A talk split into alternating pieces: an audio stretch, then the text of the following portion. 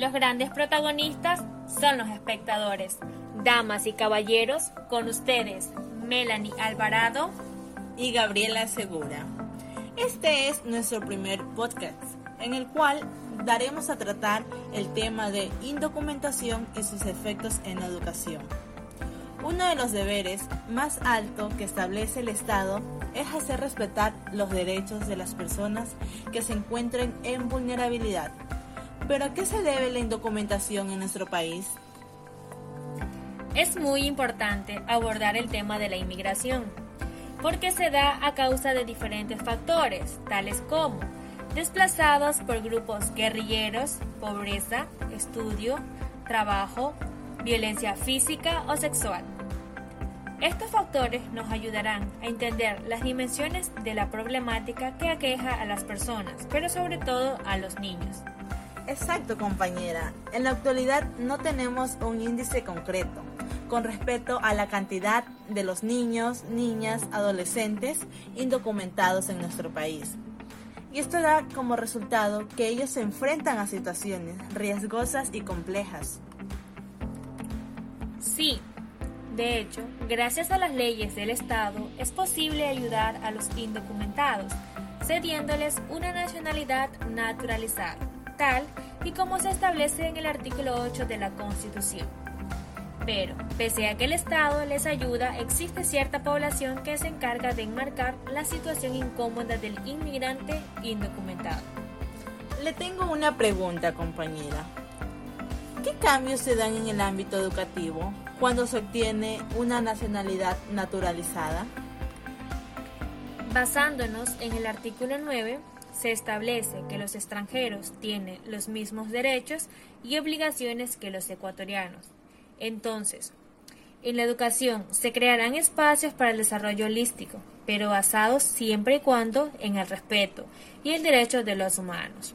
Como ejemplo directo, tengo un familiar que se casó con un extranjero y cuando sus hijos regresaron al Ecuador, nuestro gobierno les otorgó la nacionalidad naturalizada y ellos pudieron continuar fácilmente con sus estudios en el bachillerato.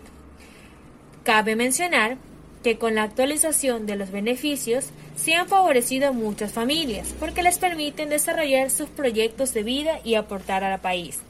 Exacto, compañera.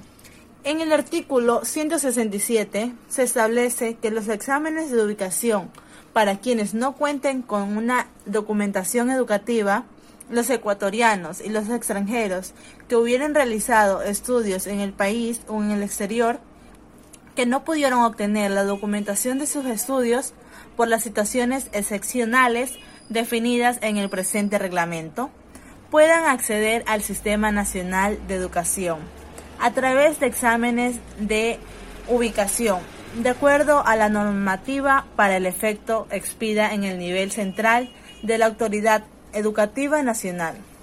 He aquí un claro ejemplo a la no vulneración de los derechos.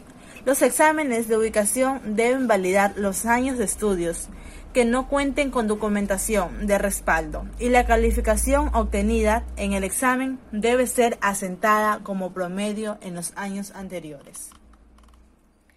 Sí, colega. Sí, colega. Como bien lo mencionó, es aquí donde se desarrolla la etapa natural o de iniciación, para la recuperación de todas sus capacidades. Se puede comprender que las escuelas, colegios o universidades son generalmente la fuente de apoyo emocional y de seguridad, porque serán los espacios que permitirán las expresiones múltiples de ideas, lenguas y, pero sobre todo, fomentan la interculturalidad, pluralidad de las personas, rompiendo las barreras y evitando situaciones de vulnerabilidad. Esta ha sido nuestra intervención, esperando que el tema haya llegado con claridad a cada uno de ustedes. Nos despedimos muy gratamente.